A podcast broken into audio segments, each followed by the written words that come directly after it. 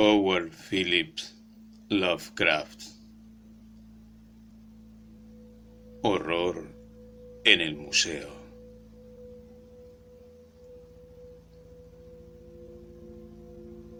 Fue una desganada curiosidad lo que llevó en un principio a Stephen Jones al Museo de Rogers.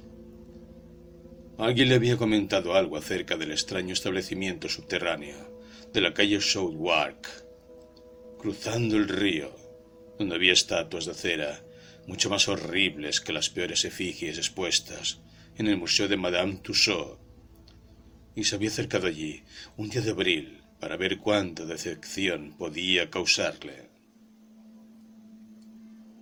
Extrañamente, no fue así. Había algo diferente y peculiar allí, después de todo. Por supuesto, no faltaban los truculentos tópicos. Landru, el doctor Crippen, Madame de Merz, Rizzio, Lady Jane Grey, interminables víctimas mutiladas de la guerra y la revolución y monstruos del tipo del Gilles de Rey y el Marqués de Sade.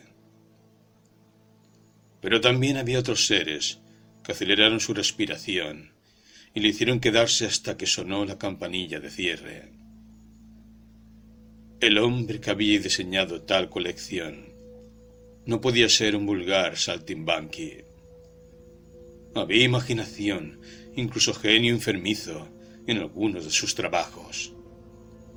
Más tarde, había indagado acerca de George Rogers. El hombre había estado en el equipo del Pero un problema había hecho que lo abandonara.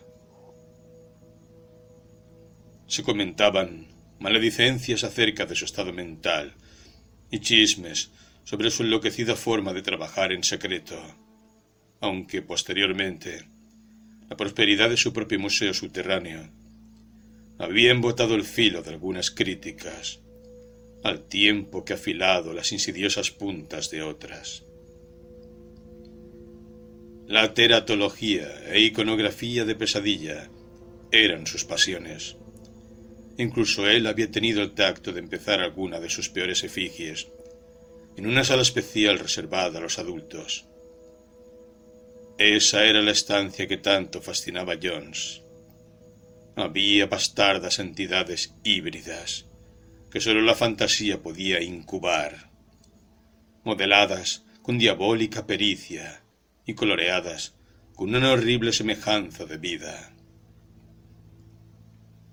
Algunas eran las figuras de los mitos habituales, gorgonas, quimeras, dragones, cíclopes y todos sus tenebrosos congéneros otras estaban extraídas de ciclos de soterradas leyendas más oscuras y que mencionaban en un tono más furtivo. El negro e informe Tatsugoa, el multidentaculado Cthulhu, el proboscidio Chaugnar Faun. Y otras blasfemias insinuadas en prohibidos libros tales como el Necronomicon, el libro de Avon o los Unasus Prechilben Kulten den. Pero lo peor de todo eran aquellos seres, completamente nuevos para Rogers y mostrando figuras que ningún relato de la antigüedad osó jamás siquiera insinuar.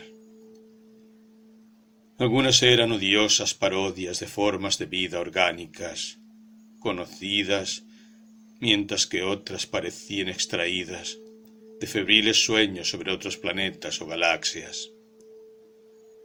Las extrañas pinturas de Clark Ashton Smith podían sugerir algo de eso, pero nada podía insinuar el efecto de punzante, espantoso terror provocado por el gran tamaño y el trabajo diabólicamente hábil, así como las infernales e ingeniosas condiciones de luz bajo las que se exhibían.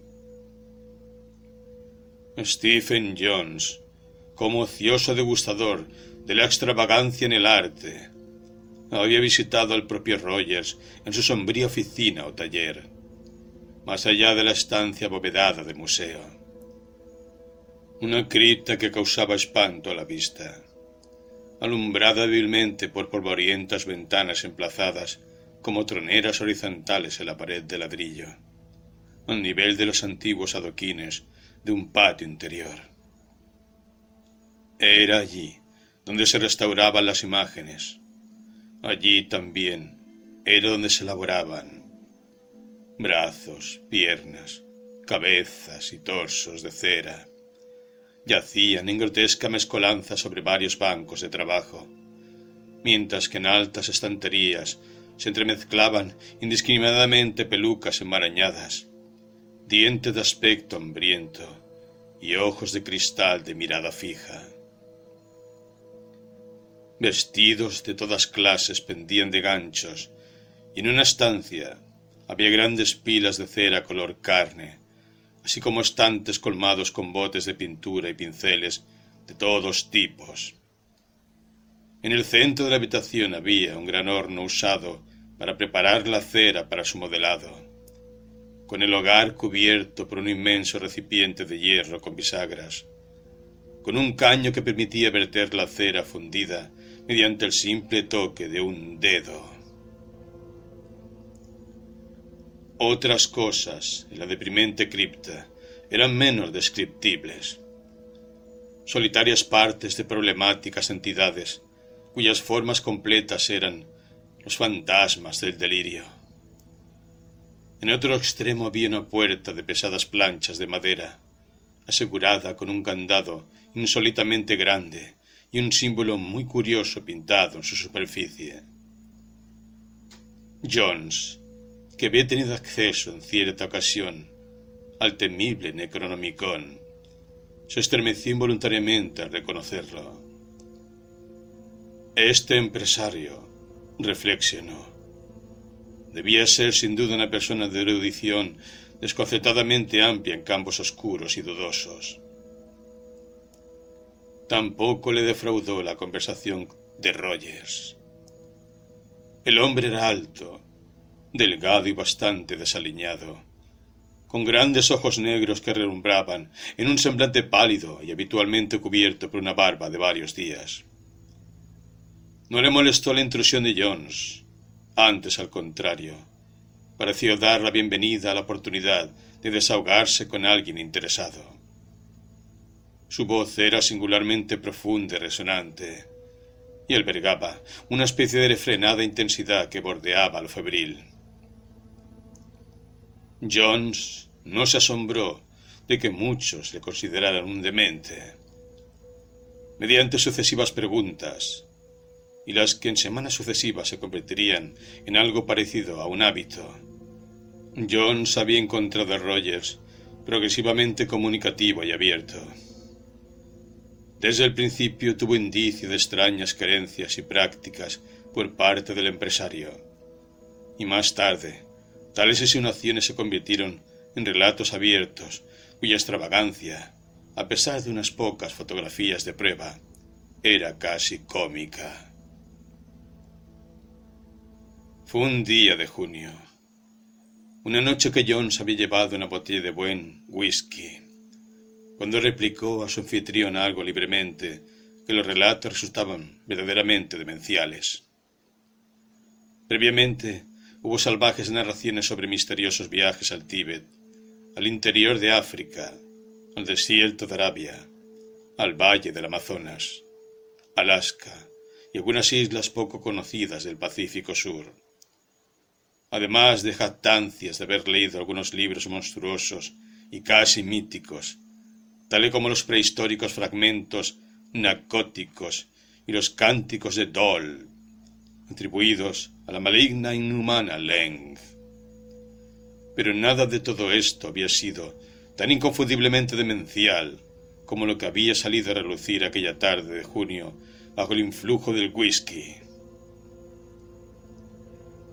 Para ser sinceros, Rogers comenzó haciendo vagos alardes de haber descubierto ciertos seres en la naturaleza que nadie encontrara antes, y haber vuelto con pruebas tangibles de tales descubrimientos. Según su perorata etílica, había llegado más lejos que nadie en la interpretación de los oscuros y primordiales libros que estudiara, siendo encaminado por ellos a algunos remotos lugares donde se ocultaban extraños supervivientes, supervivientes de eones y ciclos vitales anteriores a la humanidad, en algunos casos conectados con otras dimensiones y mundos. Una comunicación que era frecuente en los olvidados días prehumanos.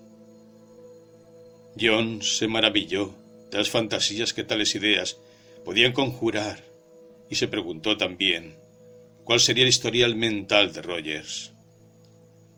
Habría sido su trabajo ante los enfermizos espantajos de Madame Tussaud el inicio de tales vuelos de la imaginación, o por el contrario, era una tendencia innata, y la elección de su trabajo era simplemente una de sus manifestaciones. De cualquier forma, el trabajo del hombre estaba estrechamente ligado a sus ideas. Hasta entonces, no había confundido la tendencia de sus sombrías insinuaciones con las monstruosidades de pesadilla de la velada sala de solo adultos. Descuidando el ridículo, intentaba insinuar que no todo en aquellas anormalidades demoníacas era artificial. Fue el abierto escepticismo y diversión de Jones ante tales pretensiones irresponsables lo que cortaron la creciente cordialidad. Rogers, evidentemente, se tomaba todo aquello muy en serio. De ahí en adelante, se tornó parco de palabras y resentido, tolerando a John solo gracias a una tenaz ansiedad de romper su muro de educada y complaciente incredulidad. Continuaron los cuentos estrafalarios las sugerencias sobre ritos y sacrificios a los indescriptibles dioses primordiales, y a cada momento Rogers podía guiar a su invitado a una de las odiosas blasfemias de la sala vedada y mostrar las facciones difíciles de compaginar con incluso la más delicada artesanía. Jones continuaba sus visitas impelido por una fascinación, aunque era consciente de haber perdido la estima de su anfitrión.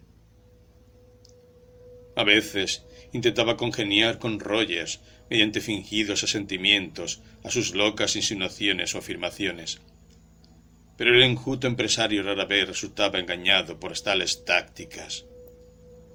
La tensión culminó en septiembre. John se había dejado caer casualmente en el museo una tarde y deambulaba por los penumbrosos corredores, cuyos horrores le eran ahora tan familiares, cuando escuchó un sonido muy curioso proveniente de la dirección del taller de Rogers. Otros lo escucharon también y se sobresaltaron nerviosamente mientras los ecos retumbaban por el gran sótano abovedado. Los tres empleados cambiaron extrañas miradas, y uno de ellos, un oscuro taciturno sujeto de aspecto extranjero, que siempre oficiaba como encargado de Rogers, sonrió de una forma que pareció confundir a sus colegas y que hirió violentamente la sensibilidad de Jones. Era el aullido o el grito de un perro, y era un sonido lanzado bajo un espanto supremo, entremezclado con agonía. Su frenesí desnudo y angustiado era espantoso de escuchar, y en aquel establecimiento de grotesca normalidad resultaba doblemente odioso. John recordó que no se admitían perros en el museo. Estaba a punto de ir hasta la puerta que llevaba al taller cuando el oscuro empleado le detuvo con palabras y gestos. Mr. Rogers, dijo el hombre, con una suave y ligeramente acentuada voz, al tiempo apologética y vagamente sardónica. Estaba fuera y había órdenes tajantes de no admitir a nadie en el taller en su ausencia. Respecto a aquel aullido, sin duda procedía del patio adjunto al museo, la vecindad estaba llena de chuchos extraviados, y sus peleas a veces eran impresionantemente ruidosas. No había perros en ningún lugar del museo, pero si Mr. Jones deseaba ver a Mr. Rogers, podía encontrarle justo antes del cierre. Tras aquello, John subió los viejos peldaños de piedra hacia la calle y examinó el mísero vecindario con curiosidad. Los pobres y decrépitos edificios, antiguamente moradas y ahora, en su mayoría, tiendas y almacenes, eran realmente vetustos. Algunos de ellos tenían techos a dos aguas que parecían devolver a los tiempos de los Tudor. Y un débil hedor miasmático pendía sobre toda la zona. Junto a la sucia construcción, cuyos sótanos albergaban el museo, había un bajo soportal que daba paso a un oscuro callejón empedrado. Y John sintió un vago deseo de encontrar el patio tras el taller y tranquilizar a su mente respecto del asunto del perro. El patio estaba en penumbra bajo la tardía luz del ocaso, cercado por paredes traseras, aún más feas e intangiblemente amenazadoras que las destartaladas fachadas de las malignas y antiguas casas. No había ningún perro a la vista, y John se preguntó cómo podrían las consecuencias de aquel frenético alboroto desvanecerse tan rápido. A pesar de la afirmación del encargado sobre que no había ningún perro en el museo, Jones escrutó nerviosamente los tres ventanucos del taller del sótano.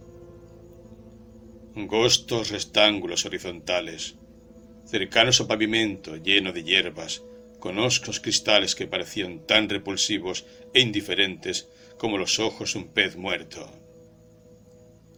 A su izquierda, un gastado tramo de escalones guiaban en una gruesa y pesadamente aherrojada puerta. Algún impulso le llevó a agacharse sobre los húmedos adoquines resquebrajados y escudriñar, esperando que las gruesas cortinas verde, movidas mediante largas cuerdas que pendían de un nivel asequible, estuvieran bajadas. La superficie exterior estaba enturbiada por la suciedad, pero mientras las frotaba con su pañuelo, vio que no había cortinas entorpeciendo la visión. Tan oscuro estaba el interior del sótano que no había mucho que ver, pero el grotesco instrumental de trabajo amenazaba espectralmente a cada momento a Jones según iba probando cada ventana. Al principio parecía evidente que no había nadie en el interior, pero cuando observó por la ventana de la derecha, la más cercana al corredor de entrada, vio un resplandor en el extremo más alejado de la estancia que le hizo detenerse perplejo. No había ninguna razón para la presencia de esa luz. Era una zona interior de la estancia y no podía recordar luces de gas o eléctricas en ese lugar.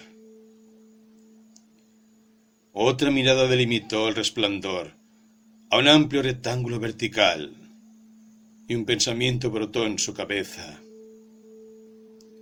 En esa dirección siempre se había percatado de la pesada puerta de planchas con el candado anormalmente grande la puerta que nunca estaba abierta y sobre la que estaba crudamente trazado el odioso y críptico símbolo proveniente de los fragmentarios anales de prohibidas magias primordiales. Debía estar abierta en aquel instante, y había una luz en su interior. Todas sus primeras especulaciones acerca de dónde guiaría aquella puerta y lo que había tras ella se renovaron entonces con multiplicada e inquietante fuerza.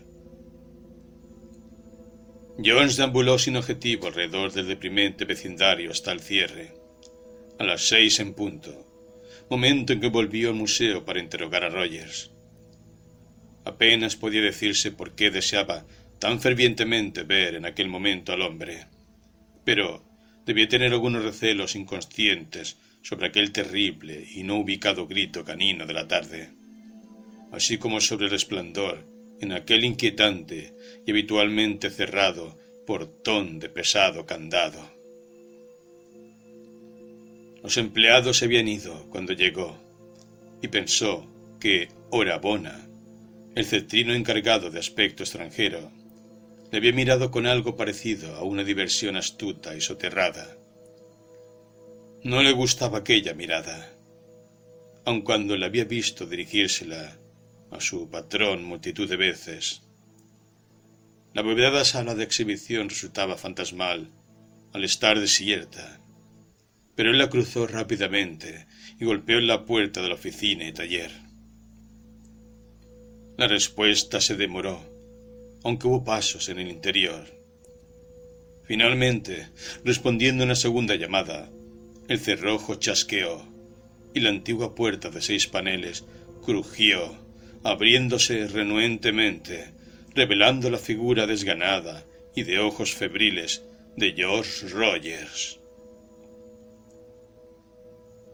Desde el principio resultó evidente que el empresario estaba en un insólito humor, una peculiar mezcla de reluctancia y a la vez alegría al recibirle, y en un instante su charla se desvió hacia extravagancias de la clase más espantosa e increíble.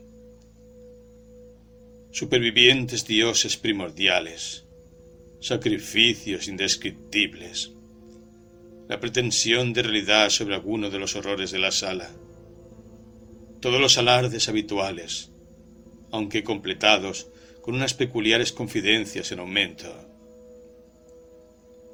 Obviamente, reflexionó Jones. La locura del pobre diablo se estaba imponiendo.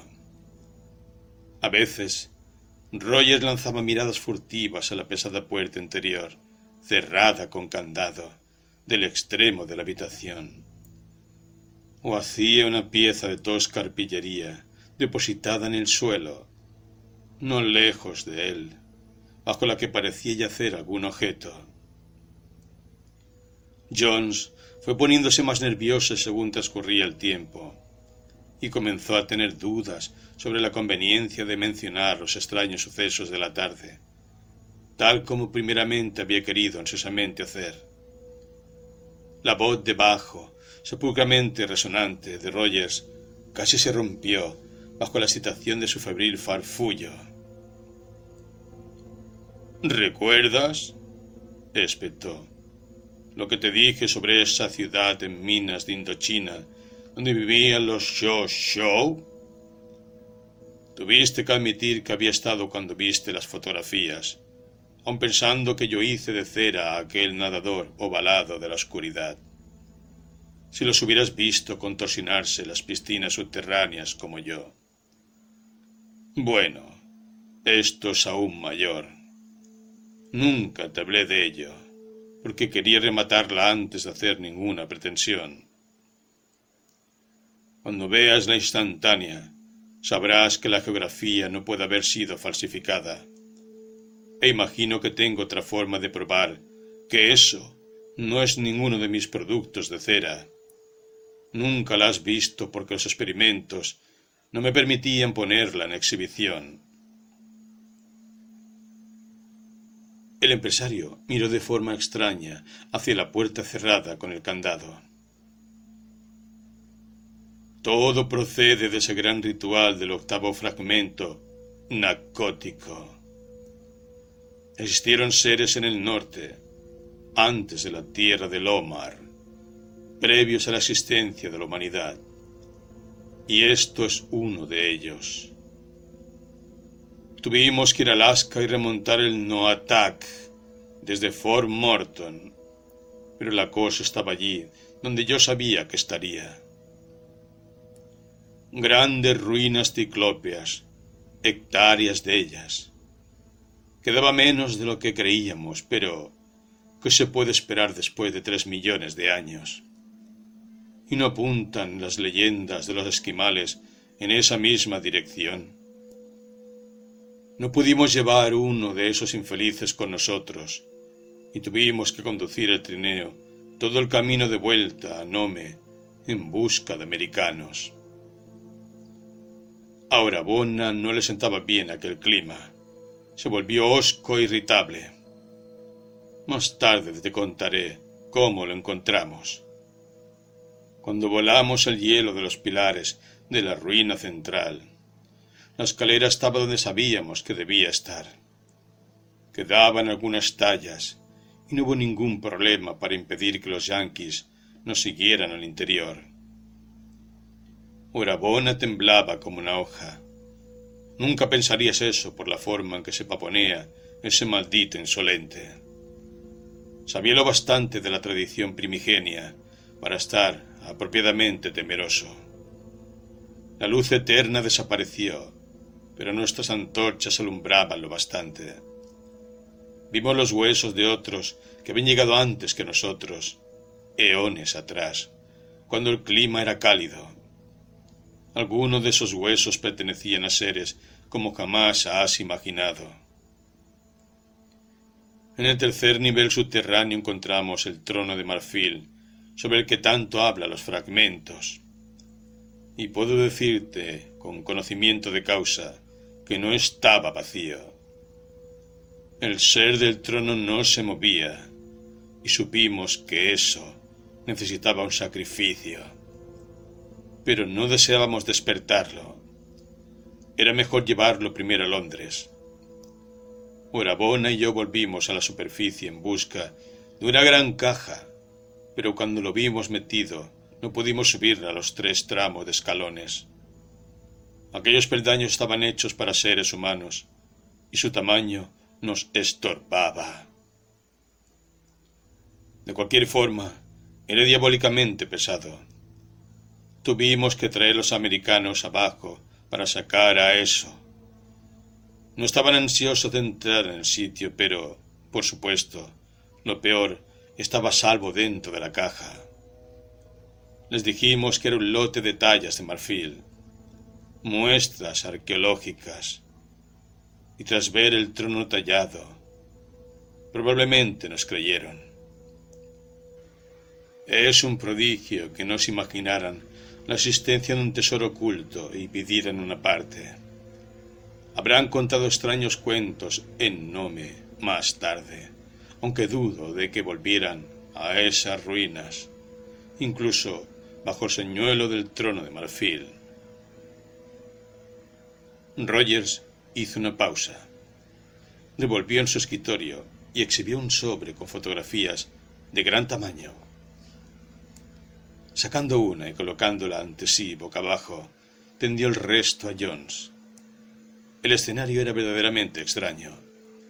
Colinas cubiertas de hielo, trineos de perros, hombres envueltos en pieles e inmensas ruinas derrumbadas contra un telón de nieve. Ruinas cuyos contornos extravagantes e inmensos bloques de piedra, a duras penas, podían ser descritos. Una, realizada con flash, mostraba una increíble estancia interior con extrañas tallas y un curioso trono cuyas proporciones implicaban que no había sido diseñado para ocupantes humanos. Las tallas de la gigantesca construcción, elevados muros y techos peculiarmente abovedados, eran totalmente simbólicas e incluían diseños completamente desconocidos y algunos jeroglíficos oscuramente citados en obscenas leyendas. Sobre el trono destacaba el mismo símbolo espantoso que ahora estaba pintado en el taller sobre la puerta de hierro cerrada con candado. Jones lanzó una nerviosa mirada al portal cerrado. Sin duda, Rogers había estado en extraños lugares y visto extraños seres. Aun así, aquellas demenciales fotografías de interior podían ser fácilmente un fraude tomadas en un escenario inteligentemente diseñado. Uno no debía ser demasiado crédulo, pero Rogers estaba prosiguiendo. Bueno, embarcamos la caja en Nome y fuimos a Londres sin ningún problema. Era la primera vez que volvíamos trayendo algo que tuviera un resto de vida. No lo exhibimos. Había cosas más importantes que hacer con eso necesitaba el alimento de un sacrificio, ya que eso era un dios. Desde luego, yo no podía suministrar la clase de sacrificio que solían brindarle en sus días, ya que tales cosas no existen ahora. Pero había otros seres que podían servir. La sangre es vida, ya sabes. Aun los lemures y los elementales, que son más viejos que la tierra, reaparecen cuando la sangre de hombres o bestias se les ofrece en las condiciones adecuadas. La expresión del rostro del narrador estaba volviéndose progresivamente alarmante y repulsiva, por lo que Jones se removió involuntariamente en su silla. Rogers pareció percatarse del nerviosismo de su invitado y prosiguió con una peculiar sonrisa maligna. Traje eso el año pasado, y desde entonces he estado probando ritos y sacrificios. Por Abona no ha sido de mucha ayuda, ya que siempre estuvo en contra de la idea de despertarlo. Odia a eso. Probablemente porque tiene miedo de lo que eso pueda llegar a significar. Lleva encima una pistola en todo momento para protegerse. Imbécil. Como si hubiera alguna protección humana contra ese ser. Si lo veo alguna vez usar esa pistola, lo estrangulo. Quiere que lo mate y haga una efigie con eso. Pero estoy empecinado en mis propios planes y los llevaré a cabo. A pesar de todos los cobardes como Rabona y todos los malditos escépticos sardónicos como tú, Jones. He entonado los ritos, realizado ciertos sacrificios, y la última semana hubo un cambio. El sacrificio fue aceptado y agradecido. En ese momento, Rogers se relamió los labios, mientras John permanecía incómodamente rígido.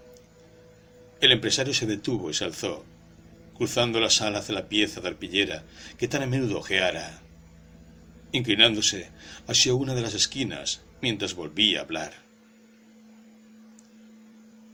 Ya te has reído bastante de mi trabajo. Es el momento de que conozca ciertos hechos. Buenabona me dijo que escuchaste el aullido de un perro por aquí esta tarde. ¿Sabes lo que eso significa? John se sobresaltó.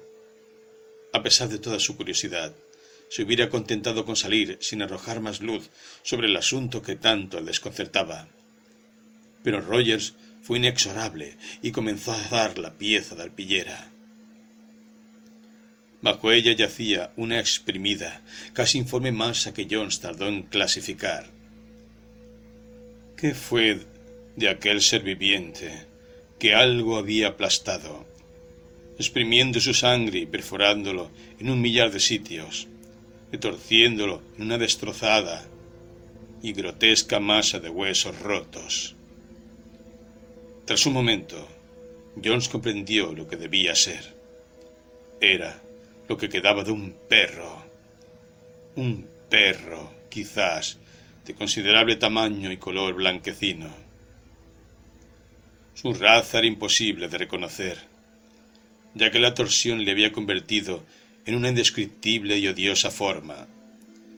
La mayor parte del pelaje estaba quemado como por efecto de un fuerte ácido, y la desnuda piel sin sangre estaba plagada de innumerables heridas o incisiones circulares.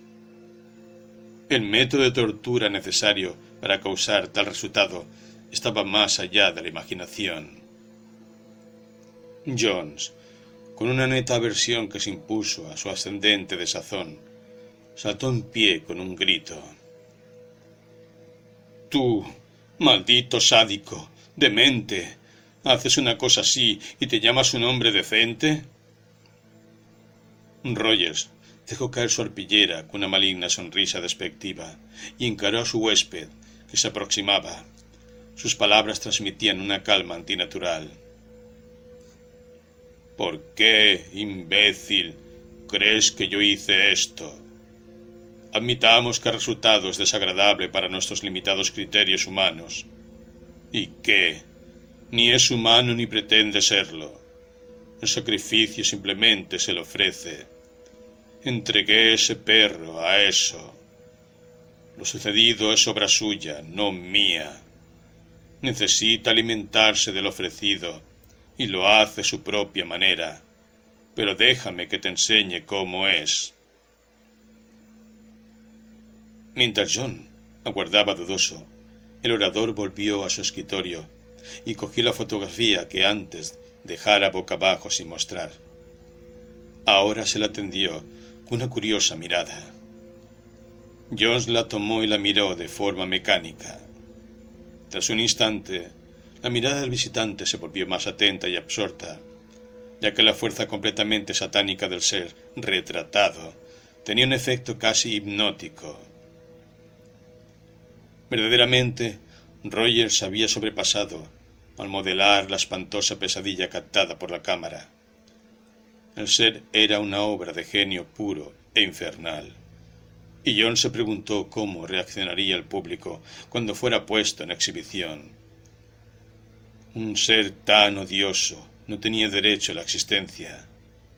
Probablemente la simple visión de eso, tras ser hecho, había completado el desequilibrio de la mente de su autor llevándole a adorarlo con brutales sacrificios. Solo una fuerte cordura podía resistir la insidiosa sugerencia de que la blasfemia era o había sido alguna exótica enfermiza forma de vida. El ser de retrato se sentaba o estaba sujeto sobre una hábil producción del monstruosamente tallado trono de las curiosas fotografías anteriores. Describirlo con un vocabulario ordinario sería imposible, ya que no existía nada, ni siquiera aproximadamente similar, que se correspondiera con lo que siempre ha llenado la imaginación de la humanidad cuerda. Representaba algo quizás lejanamente conectado con los vertebrados de este planeta, aunque no se podía estar muy seguro de eso. Sus dimensiones eran ciclópeas ya que, incluso sentado, se alzaba casi el doble de altura que Orabona, que estaba retratada al lado. Mirando con atención, se podían seguir sus similitudes con las formas corporales de los vertebrados superiores. Tenía un torso casi globular, con seis largos y sinuosos miembros rematados en pinzas de cangrejo. En su extremo superior, un globo secundario surgía hacia adelante, como una burbuja. El triángulo de tres ojos fijos de pescado, sus grandes patas y la evidentemente flexible trompa, así como un distendido sistema lateral análogo a las branquias. Sugería que era una cabeza. La mayor parte del cuerpo estaba cubierto con lo que a primera vista parecía ser piel, pero la que un examen más detenido mostraba como una densa mata de oscuros y delgados tentáculos o filamentos de succión, cada uno provisto de una boca que recordaba la cabeza de un áspid. En la cabeza, tras la trompa, los tentáculos tendían a ser más largos y gruesos, marcados con listas espirales, sugiriendo el tradicional cabello de serpiente de Medusa. Decir que tal ser tenía una expresión parecía paradójico, aunque John sintió que el triángulo de saltones ojos de pez y que esa oblicuamente suspendida trompa desprendían una mezcla de odio, glotonería y completa crueldad incomprensibles para un ser humano, ya que se hallaban entremezcladas con otras emociones ajenas al mundo o incluso al sistema solar. En esta bestial anormalidad, reflexionó, Rogers debía haber vertido toda su demencia maligna y todo su extraordinario genio de escultor. El ser era increíble, aun cuando la fotografía probara su existencia. Rogers interrumpió sus ensueños. Bueno, ¿qué piensas de eso? ¿No preguntas ahora qué es lo que ha aplastado al perro y lo ha exprimido con un millón de bocas? necesitaba alimentarse y volverá a necesitarlo. Es un dios y yo soy el primer sacerdote de su postrer culto. La subnigurat, la cabra con un millar de crías. Jones bajó la foto con disgusto y piedad. Eh, mira, Rogers, esto no puede ser.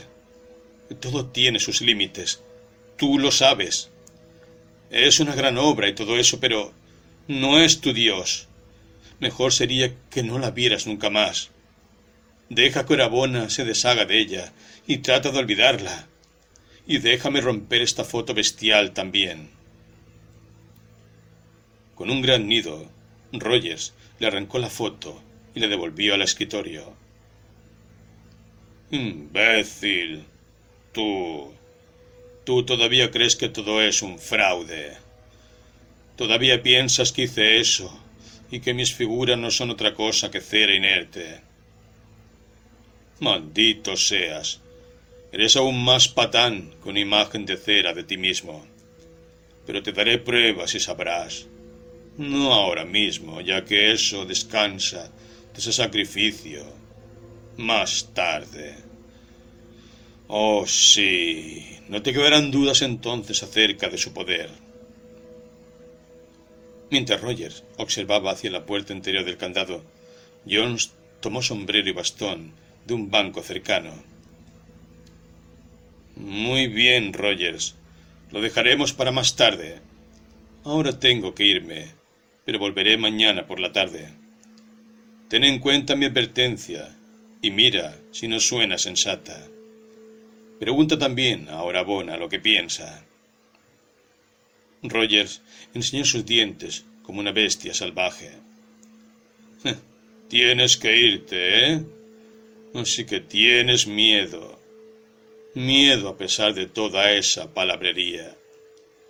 Dices que las efigies son solo cera, pero sales corriendo cuando comienzo a probar que no lo son. Eres como los tipos que apuestan que son capaces de pasar una noche en el museo. Vienen envalentonados, pero después de una hora están gritando y porreando para que les dejen salir. ¿Quieres que pregunte a Arabona, eh? Vosotros dos, siempre contra mí. Queréis impedir el próximo reinado terrenal de eso. Jones conservó la calma. Eh, no, Rogers. Nadie está en contra tuya. Tampoco tengo miedo de tus figuras. De hecho, admiro tu trabajo. Estamos un poco nerviosos esta noche, pero supongo que algo de descanso nos hará sentir mejor. De nuevo, Rogers refirió la partida de su invitado. No tienes miedo, ¿eh? Entonces, ¿por qué estás tan ansioso de marcharte? ¿Te atreves o no a quedarte a solas aquí en la oscuridad? ¿A qué tanta prisa si no crees en eso? Alguna nueva idea parecía haberse despertado en Rogers, y Jones le observó atentamente. Bueno, no tengo especial prisa, pero ¿qué ganaría quedándome aquí a solas en la oscuridad? ¿Qué probaría? Mi única pega es que es poco confortable para dormir. ¿Qué mejor podemos hacer? En ese momento fue Jones quien tuvo una idea. Continuó en tono conciliador. Mira, Rogers, te acabo de preguntar qué probaría quedándome aquí, cuando ambos lo sabemos. Probaría que tus efigies son solo eso, y que no debes dejar que tu imaginación te lleve por donde te ha llevado últimamente. Supón que me quedo. Si aguanto hasta el amanecer, ¿aceptarás tomarte de otra forma las cosas, marcharte tres meses de vacaciones, o así, y dejar que Orabona destruya esa nueva creación? Bueno, ¿qué te parece? El rostro del empresario resultaba difícil de interpretar. Era patente que estaba pensando rápidamente que, de las diversas emociones en conflicto, el triunfo maligno llevaba las de ganar. Su voz tuvo una cualidad estremecedora al responder. Hecho. Si aguantas seguiré tus indicaciones, pero tienes que aguantar. Iremos a cenar y volveremos. Te encerraré en la sala de exhibiciones y me iré a casa. Por la mañana volveré antes que Orabona. Él viene media hora antes que los demás para ver cómo estás. Pero no digas nada hasta estar totalmente seguro de tu escepticismo. Otros se han echado atrás. Tienes esa opción, y supongo que aporrear la puerta exterior llamará la atención de algún policía. Puede que no te guste tanto después de un rato. Estarás en el mismo edificio, aunque no en la misma habitación, que eso. Mientras dejaban la puerta trasera en el sucio patio interior, Rogers llevó consigo la pieza de arpillera, lastrada con su horrible carga. Cerca del centro del patio había un agujero de alcantarilla, cuya tapa quitó silenciosamente el empresario, dando una estremecedora impresión de familiaridad con aquella tarea. Con arpillera y todo, el lastre cayó al olvido del laberinto de las cloacas. John se estremeció y casi se encogió ante la enjuta figura que iba a su lado cuando salieron a la calle. De tácito acuerdo, no cenaron juntos, pero quedaron a reunirse frente al museo a las once. Jones tomó un coche y respiró más tranquilo al cruzar el puente de Waterloo y aproximarse al brillantemente iluminado Strand. Cenó en un café tranquilo y posteriormente volvió a su casa de Portland Place para bañarse y coger unas pocas cosas. Ociosamente se preguntó qué estaría haciendo Rogers. Había de decir que el hombre tenía una amplia y sombría casa en Wildwood Road, llena de libros oscuros y prohibidos, útiles ocultistas e imágenes de cera que no se atrevía a poner en exhibición. Orabona, según se decía, vivía en otra ala de la misma casa. A las once, George encontró a Roger esperando en la puerta del sótano en Southwark Street. Cruzaron pocas palabras, pero ambos parecían sentir con la amenazadora tensión. Convinieron en que la sala de exhibición abovedada será el lugar de la prueba, y Rogers no insistió en que el observador se quedara en la estancia, especial para adultos, de los supremos horrores. El empresario, habiendo apagado todas las luces con interruptores manejados desde el taller, cerró la puerta de la cripta con una de las llaves de su atestado llavero. Sin estrecharle la mano, salió a la calle, cerró la puerta tras de sí y ascendió los gastados peldaños hacia la calleja exterior. Cuando dejaron de oírse las pisadas, Jones comprendió que la larga y tediosa vigilia había comenzado. 2. Más tarde, en la completa oscuridad de aquel sótano de grandes arcos, Jones maldijo la ingenuidad infantil que la había llevado allí. Durante la primera hora había encendido su linterna a intervalos, pero ahora, estar sentado en uno de los bancos para visitantes se había convertido en algo que crispaba los nervios. Cada cierto tiempo, la luz surgía iluminando algún objeto grotesco y enfermizo. Una guillotina, un indescriptible monstruo híbrido, un rostro de barba pastosa, pletórico de maldad. Un cuerpo con torrentes rojos fluyendo de la garganta cercenada. John sabía que no había ninguna realidad siniestra tras tales seres, pero tras la primera media hora prefería no mirarlos. ¿Por qué se había molestado seguir la corriente aquel demente? Apenas podía imaginarlo. hubiera sido mucho más sencillo dejarlo simplemente solo, o haber llamado a un especialista en perturbaciones mentales. Probablemente, reflexionaba, era la camaradería de un artista hacia otro. Había tanto genio en Rogers que probaba cada forma factible de ayudarle a superar su creciente manía.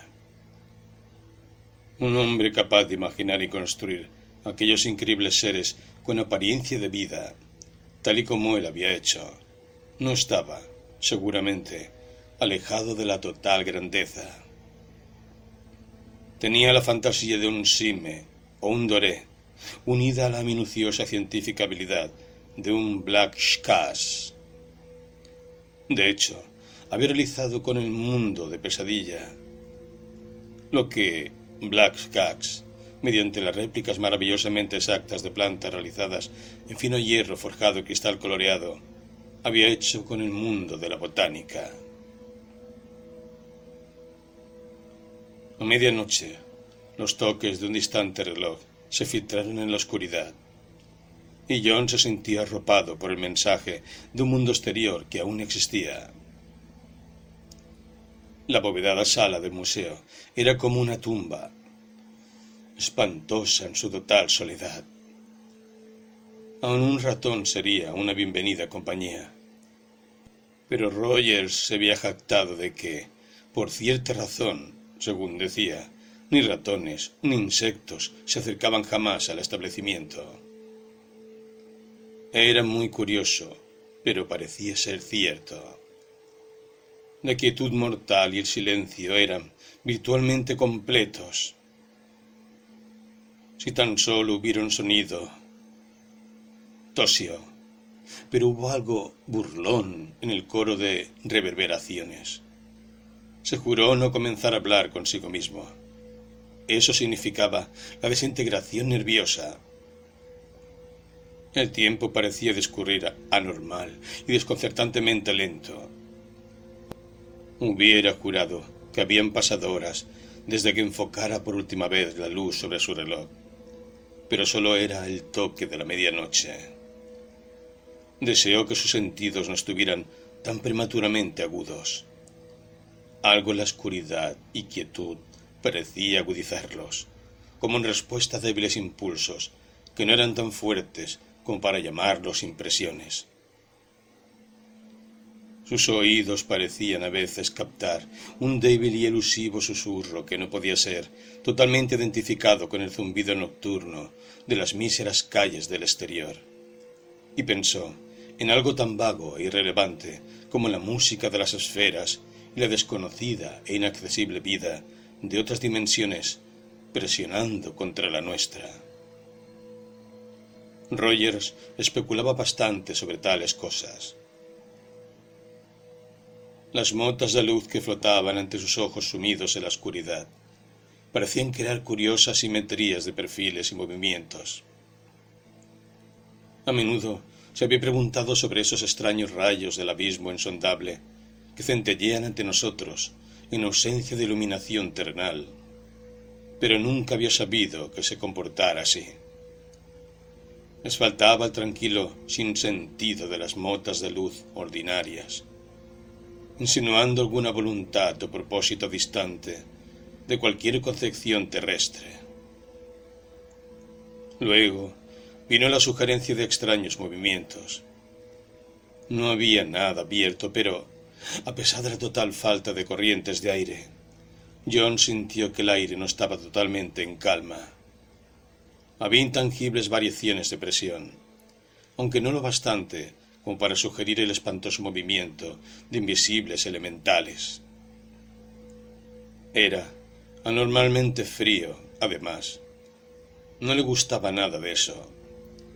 El aire tenía un regusto salado, como si estuviera mezclado con la salmuera de oscuras aguas subterráneas, y hubiera un descarnado indicio de algún aroma de inefable humedad. Durante el día nunca se había percatado de que las figuras de cera tuvieran olor. Aun entonces sentía a medias que no eran las figuras de cera las que debían oler así. Era más bien como el débil olor de especímenes en los museos de historia natural. Curioso, dadas las pretensiones de Rogers acerca de que sus figuras no eran completamente artificiales. De hecho, era probable que tal pretensión fuera lo que hacía a su imaginación conjurar tal sospechas olfativas. Debía guardarse contra los excesos de la imaginación. ¿No habían enloquecido tales cosas a Rogers? Pero la completa soledad de aquel sitio era espantosa. Incluso las distantes campanadas parecían llegar, atravesando abismos cósmicos. Esto hizo a Jones pensar en la demente fotografía que le mostrara Rogers.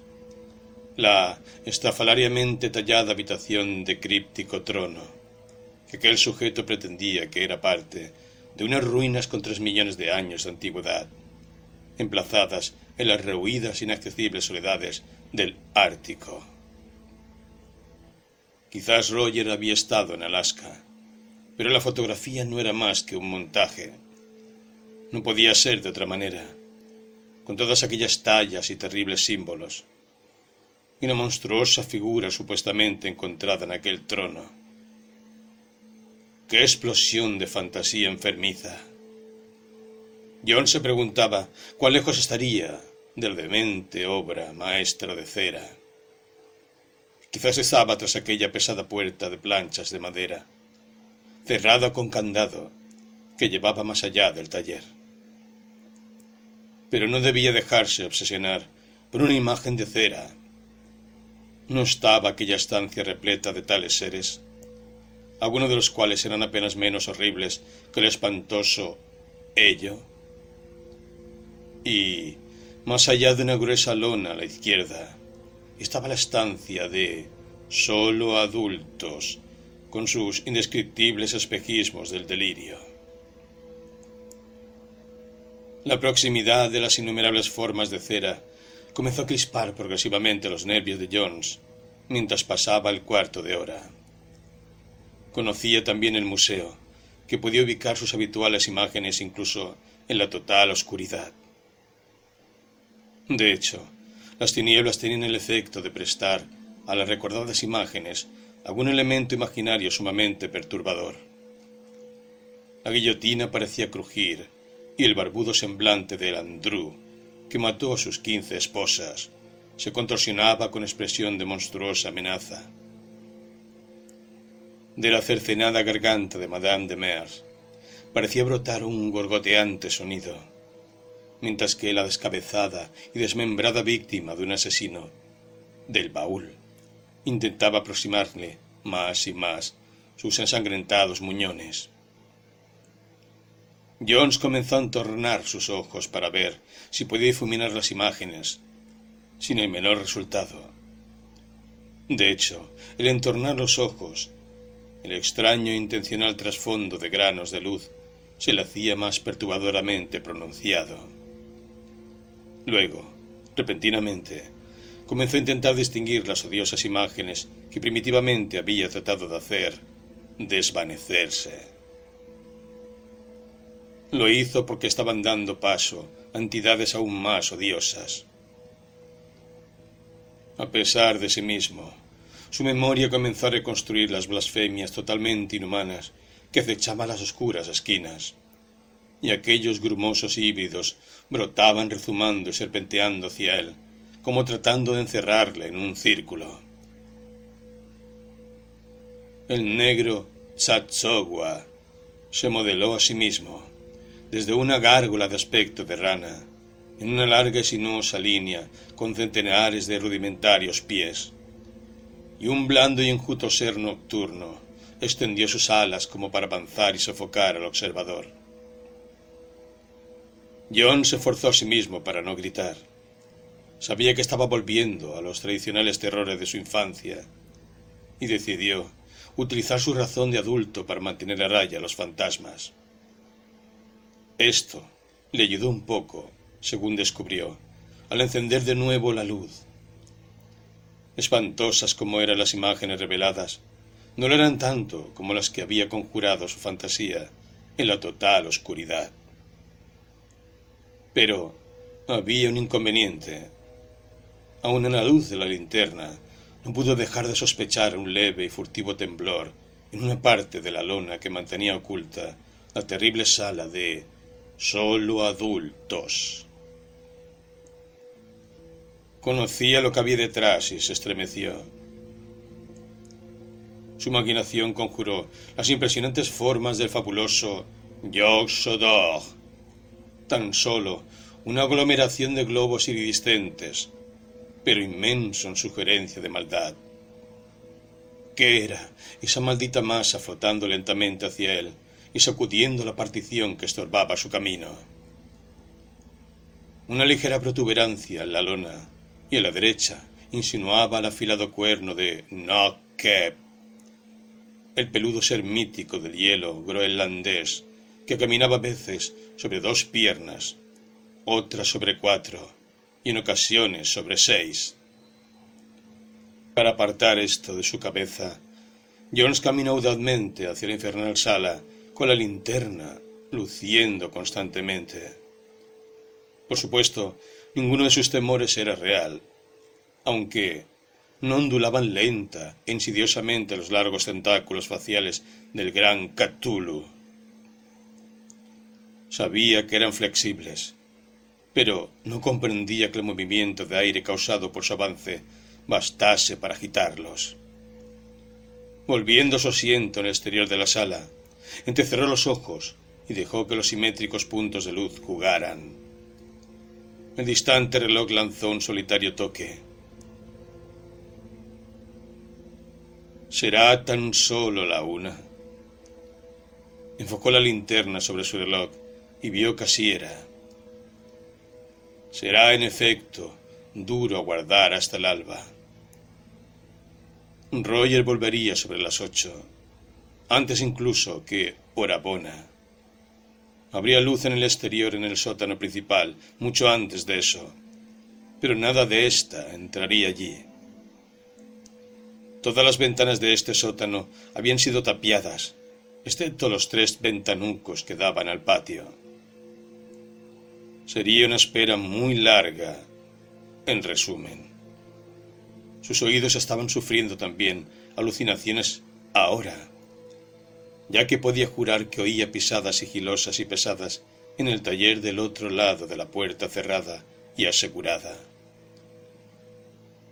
No tenía sentido pensar en el no exhibido horror que Roger llamaba eso. El ser era una contaminación, había vuelto loco a su creador. Incluso su retrato evocaba terrores de la imaginación. No podía estar en el taller. Estaba, obviamente, más allá de la puerta de pesadas planchas y candado. Aquellos pasos eran en verdad pura imaginación. Luego creyó escuchar girar la llave de la puerta del taller. Encendiendo su linterna, no vio nada excepto el antiguo portón de seis paneles en su posición correcta. De nuevo probó la oscuridad y cerró los ojos, pero siguió una angustiosa ilusión de crujido. Esta vez no fue la guillotina, sino la lenta y furtiva apertura de la puerta del taller. No quería gritar. Si gritaba, estaría perdido. Había ahora una especie de reptar o arrastrar audible y avanzaba lentamente hacia él. Debía retener el control sobre sí mismo. No lo había hecho cuando las indescriptibles formas del cerebro trataron de acercársele. El arrastrar sonó más cerca y su resolución desfalleció. No gritó, simplemente barbotó un desafío. ¿Quién está ahí? ¿Quién es usted? ¿Qué quiere? No hubo respuesta, pero el arrastrar siguió. Yo no sabía qué era lo que más temía. Encender la linterna o permanecer en la oscuridad mientras el ser hacia él. Este ser era diferente, lo sabía con certeza, a los otros terrores de la tarde. Sus dedos y garganta se agitaban espasmódicamente. El silencio era imposible, y la espera la total negrura comenzaba a ser la más intolerable de todas las condiciones. De nuevo, gritó histéricamente. ¡Alto! ¿Quién está ahí? Encendió los reveladores rayos de su linterna. Luego, paralizado por lo que vio, dejó caer la linterna y gritó, no una, sino muchas veces. El ser que se arrastraba hacia él en la oscuridad era la gigantesca y flema forma de una negra entidad que no era totalmente mono ni completamente insecto. Su piel colgaba flojamente de su estructura y su rugosa cabeza de ojos muertos se balanceaba constantemente de un lado a otro. Sus patas superiores estaban extendidas con las garras abiertas y todo el cuerpo se tensaba con malignidad homicida, a pesar de la completa ausencia de expresión facial. Tras los gritos y la llegada de la oscuridad, brincó, y en un instante tenía a John sujeto contra el suelo. No hubo lucha, ya que el observador se había desmayado. El desvanecimiento de Jones no pudo durar más de un instante, ya que el indescriptible ser estaba arrastrándoles simiescamente por la oscuridad cuando recobró la conciencia. Lo que le despertó plenamente eran los sonidos que profería el ser, o mejor dicho, la voz con la que los profería. Aquella voz era humana y además familiar.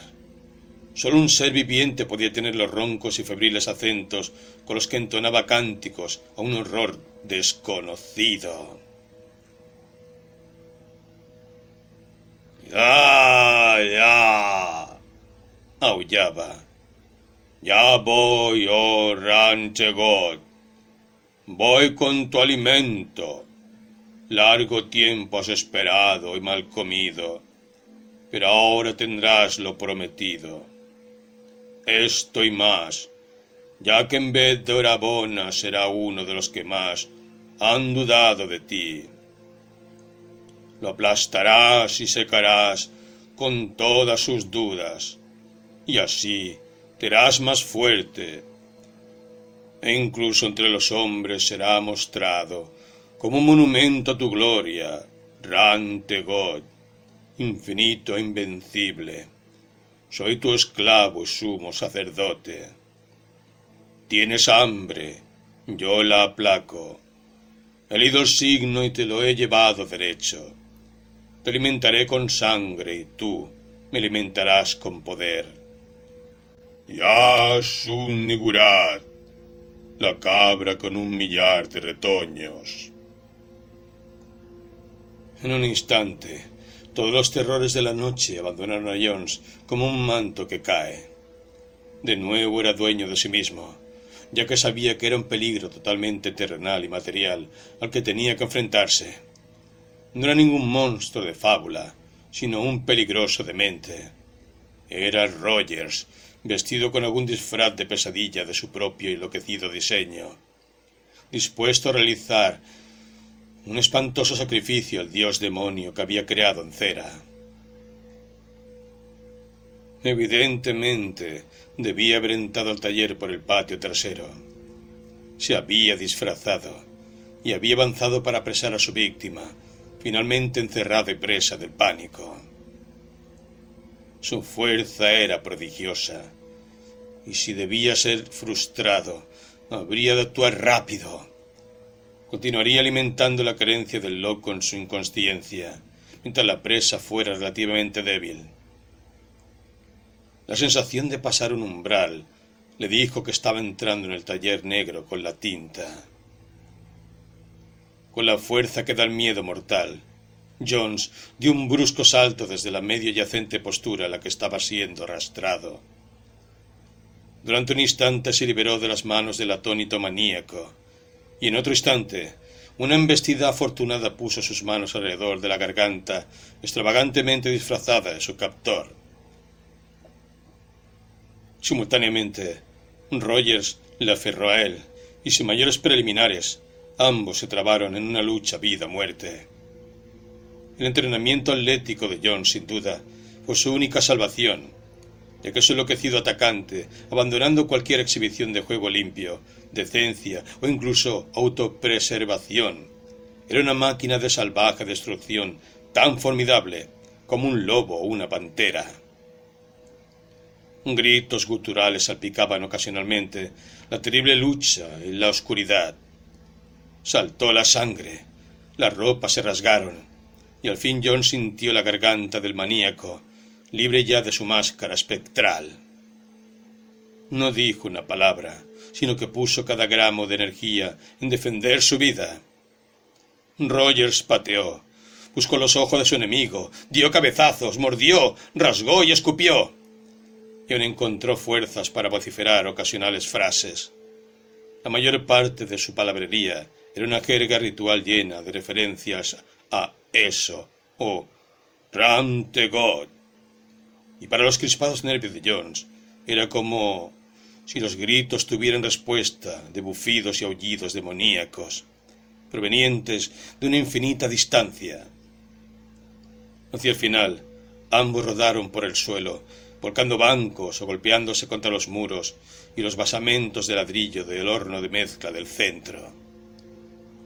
Hasta el fin, Jones no pudo estar seguro de salvarse, pero el último lance se inclinó a su favor. Un rodillazo contra el pecho de Rogers produjo una total relajación y un instante después supo que había ganado. A pesar de lo duro que le resultaba sostenerse, John se levantó y tanteó los muros, buscando el interruptor de la luz, ya que había perdido su linterna, junto con la mayor parte de sus ropas. Mientras palpaba, arrastraba a su desvanecido contrario, temiendo un repentino ataque cuando el demente volviera en sí. Encontrando la caja, probó hasta hallar el interruptor correcto. Luego, mientras el taller, salvajemente desordenado, aparecía bajo la repentina luz, volvió para atar a Rogers con cuantas cuerdas y cinturones pudo encontrar a mano. El disfraz del sujeto, o lo que quedaba de él, parecía estar realizado con alguna desconcertante clase de cuero. Por diversas razones, a John se le puso la carne de gallina al tocarlo, y parecía ver un extraño y oxidado olor en él. En las ropas de calle de abajo estaba el llavero de Rogers, y la exhausta víctima la aferró como un pasaporte final a la libertad. Las pantallas de las pequeñas ventanas parecidas a troneras estaban bajadas y aseguradas, y así las dejó. Enjugando la sangre de la lucha en un recipiente apropiado, Jones buscó las ropas más ordinarias y menos extravagantes que pudo encontrar en los percheros. Probando la puerta del patio, descubrió que estaba asegurada con un cerrojo de resorte que no necesitaba llave desde el interior. Guardó el llavero, no obstante, para entrar, cuando volviera, con ayuda, ya que claramente lo que había que hacer era llamar a un psiquiatra. No había teléfono en el museo, pero no sería difícil de encontrar en un restaurante nocturno o en una farmacia de guardia. Casi había abierto la puerta para salir, cuando un torrente de odiosas injurias del otro lado de la habitación le indicó que Rogers, cuyas heridas visibles se limitaban a un largo y profundo rasguño en la mejilla izquierda, había recobrado la consciencia. ¡Idiota! Desove de y el efluvio de Clun, hijo de los perros que en el torbellino de Azad Podrías haber sido sagrado inmortal y ahora traicionas a eso y a su sacerdote. Cuidado porque está hambriento. Debiera haber sido Orabona, ese maldito perro traicionero listo para revolverse contra eso y contra mí. Pero terminé concediéndote el primer honor. Ahora ambos debéis temer, ya que eso no es agradable sin su sacerdote. Ya, ya, la venganza se acerca. Sabes que podrías haber sido inmortal. Mira al horno. El fuego está listo y hay cera en la olla. Hubiera hecho contigo lo que hice con las otras formas vivientes. ¡Ey! Tú que has jurado que todas mis efigies eran de cera, te habrías convertido en una de ellas. Cuando eso se hubiera saciado y fueras como aquel perro que te mostré. Hubiera inmortalizado tus pedazos aplastados y lacerados. La cera lo hubiera hecho. No decías que soy un gran artista. Cera en cada poro, cera en cada centímetro cuadrado tuyo. Ya, ya. Y después el mundo hubiera podido contemplar tu mutilada carcasa y preguntarse cómo podría yo haber imaginado tal cosa.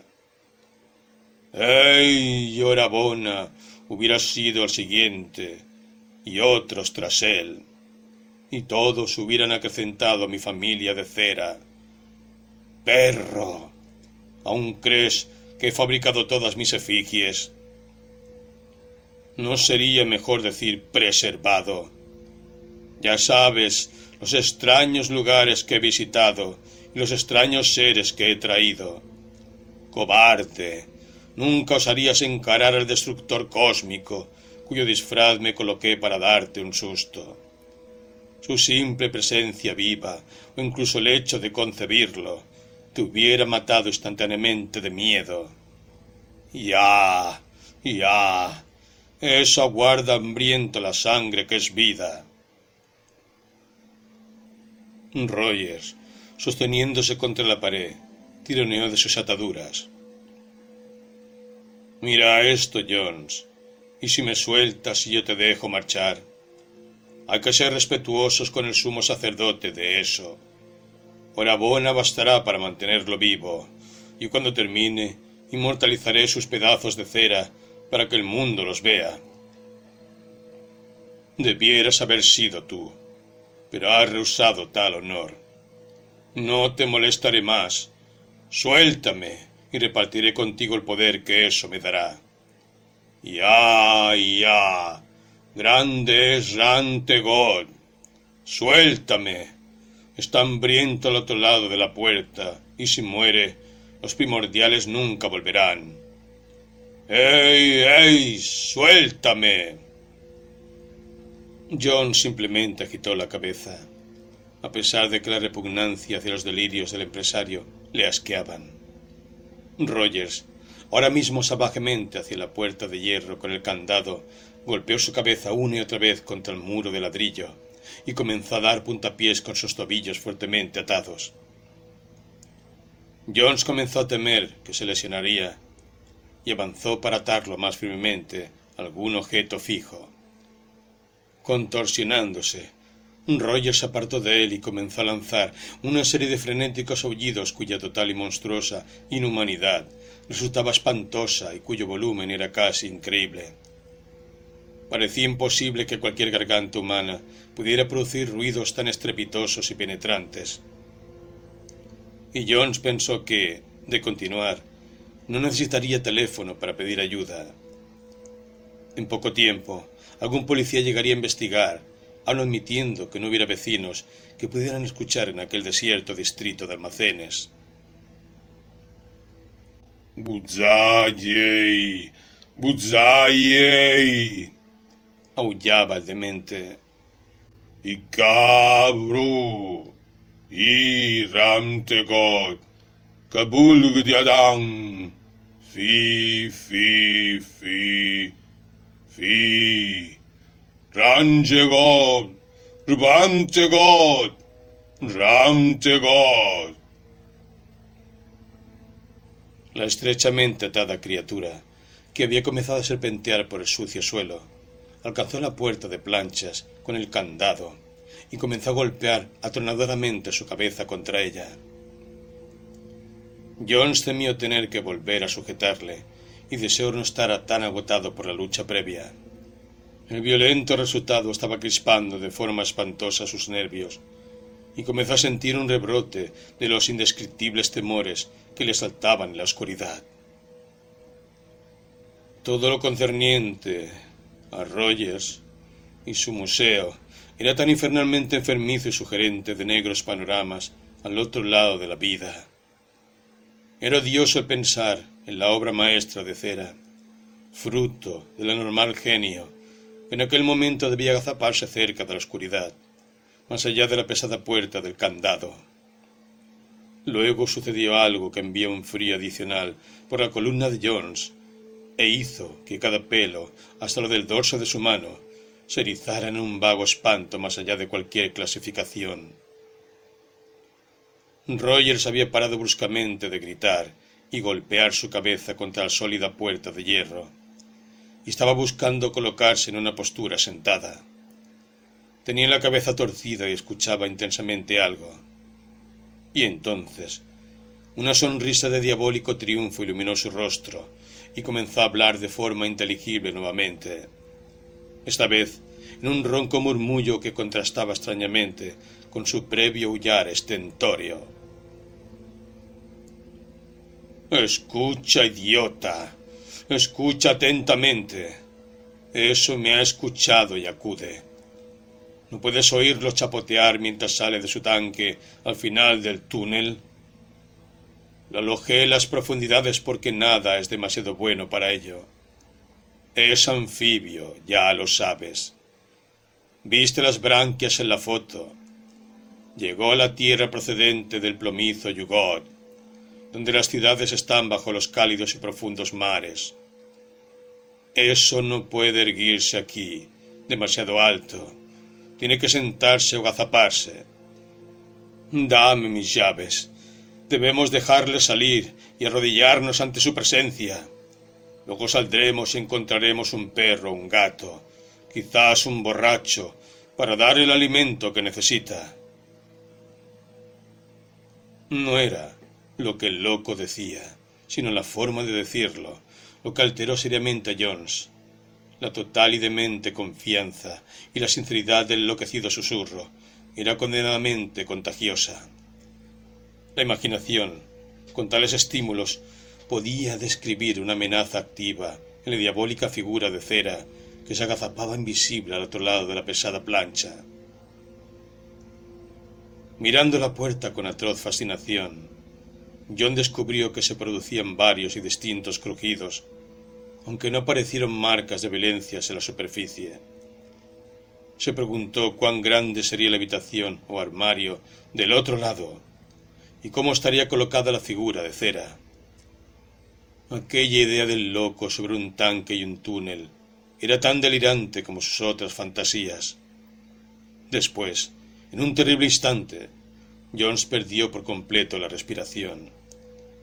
El cinturón de cuero con el que había pensado sujetar aún más a Rogers, cayó de sus manos inertes, y un espasmo de terror le sacudió de pies a cabeza. Debiera haber sabido que el lugar le volvería loco, tal como había sucedido con Rogers, y ya estaba loco. Estaba loco, ya que sufría alucinaciones más salvajes que las que le habían asaltado anteriormente en la noche.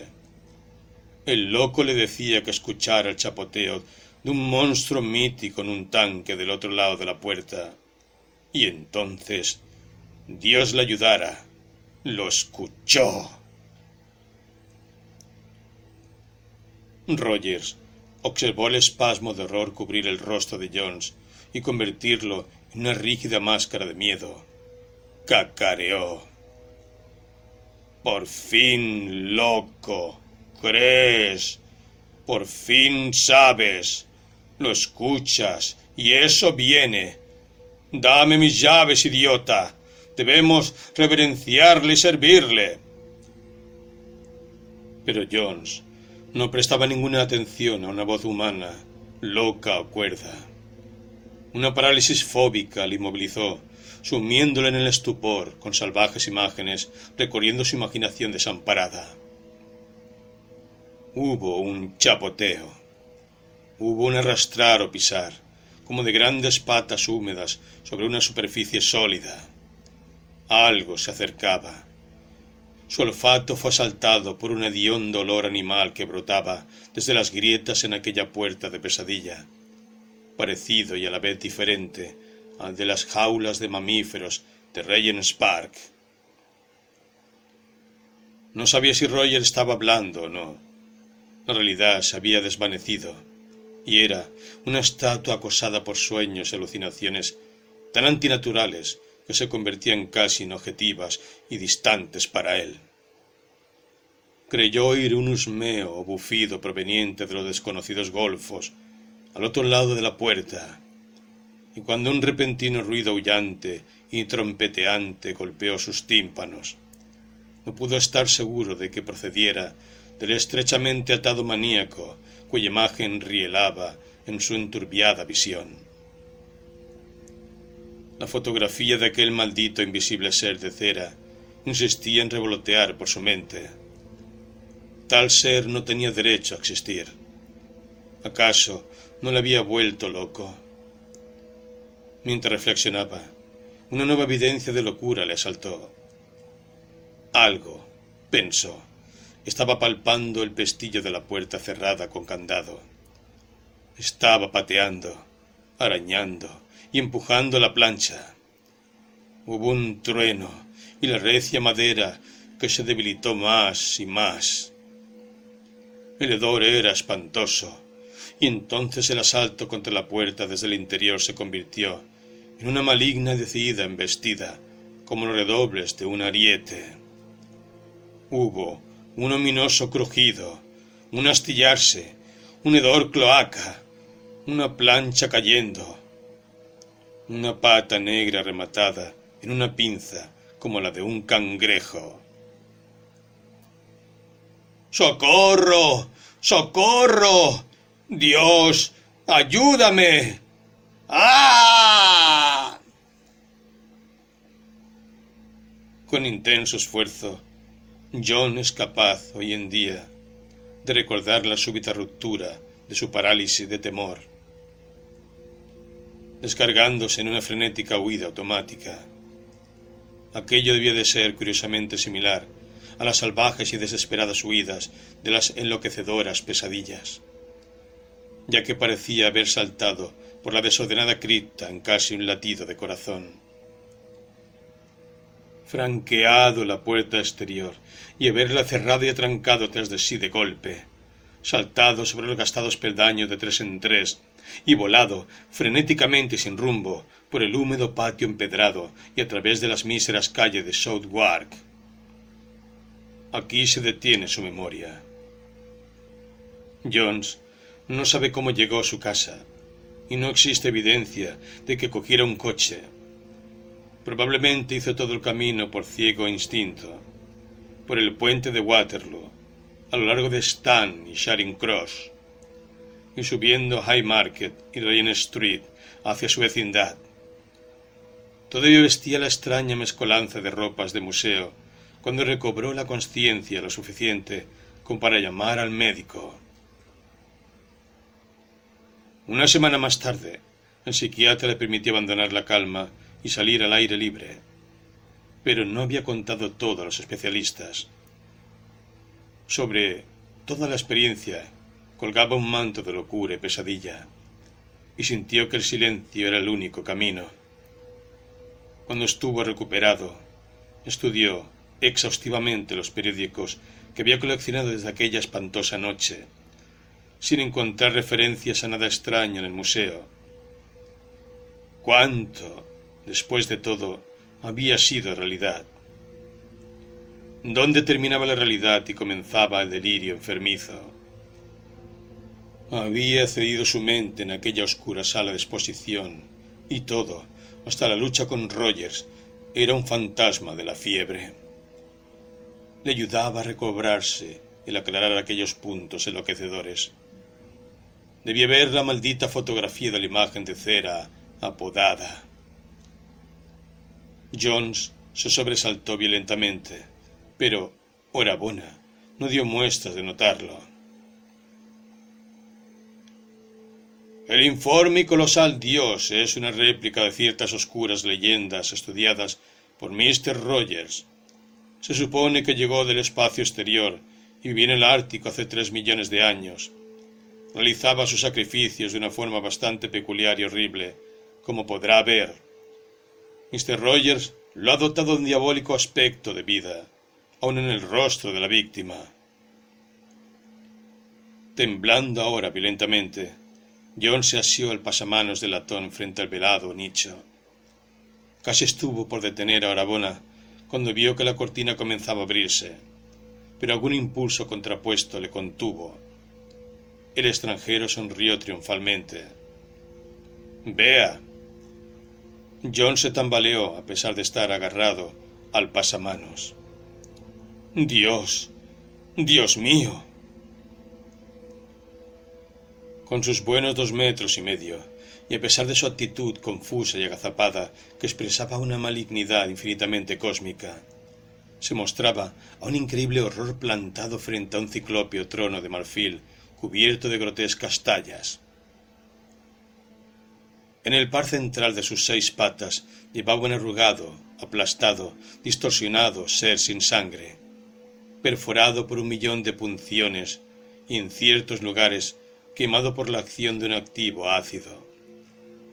Sólo la mutilada cabeza de la víctima, pendiendo a un lado, revelaba que representaba algo que fuera humano. El propio monstruo no necesitaba presentación para alguien que hubiera visto cierta fotografía infernal. La maldita instantánea había sido demasiado fiel, aunque no podía mostrar el pleno horror que subyacía en la gigantesca entidad. El torso globular, la burbujeante sugerencia de cabeza, los tres ojos de pescado, la larga trompa, las agallas protuberantes, monstruoso pelaje de ventosas como áspides, los seis sinuosos miembros con sus patas negras y pinzas de cangrejo. Dios, la familiaridad de la pata negra rematada en una pinza de cangrejo. La sonrisa de Rabona era completamente condenable. John se atragantó y observó fijamente la diosa exhibición con creciente fascinación que le aturdía y le perturbaba. Qué entrevisto horror le sumía y le obligaba a mirar más y buscar detalles. Eso había vuelto loco a Rogers. Rogers, supremo artista, decía que no eran artificiales. Luego vio lo que le perturbaba. Era la aplastada y caída cabeza de cera de la víctima, y lo que insinuaba. Su rostro no estaba totalmente destruido y era familiar. Era como el enloquecido semblante del pobre Rogers. No observó más de cerca, sin saber del todo qué le impulsaba. No era natural en un enloquecido ególatra moldear sus propias facciones en su obra maestra. Había algo más que la subconsciente visión había sumido y suprimido bajo el efecto del puro terror. La cera del rostro mutilado había sido moldeada con destreza increíble. Aquellas incisiones, cuán perfectamente reproducían la minada de heridas que algo infligiera aquel pobre perro. Pero había algo más. En la mejilla derecha podía distinguirse una irregularidad que desentonaba con el aspecto general como si el autor hubiera tratado de cubrir un defecto de su primer modelo. Cuanto más lo miraba Jones, más misterioso y horrible le parecía. Luego, bruscamente, recordó algo que le llenó de horror. Aquella espantosa noche, la lucha, el demente atado y el largo y profundo arañazo en la mejilla izquierda del verdadero Rogers. Jones soltando la desesperada presa del pasamanos, cayó en un profundo desvanecimiento.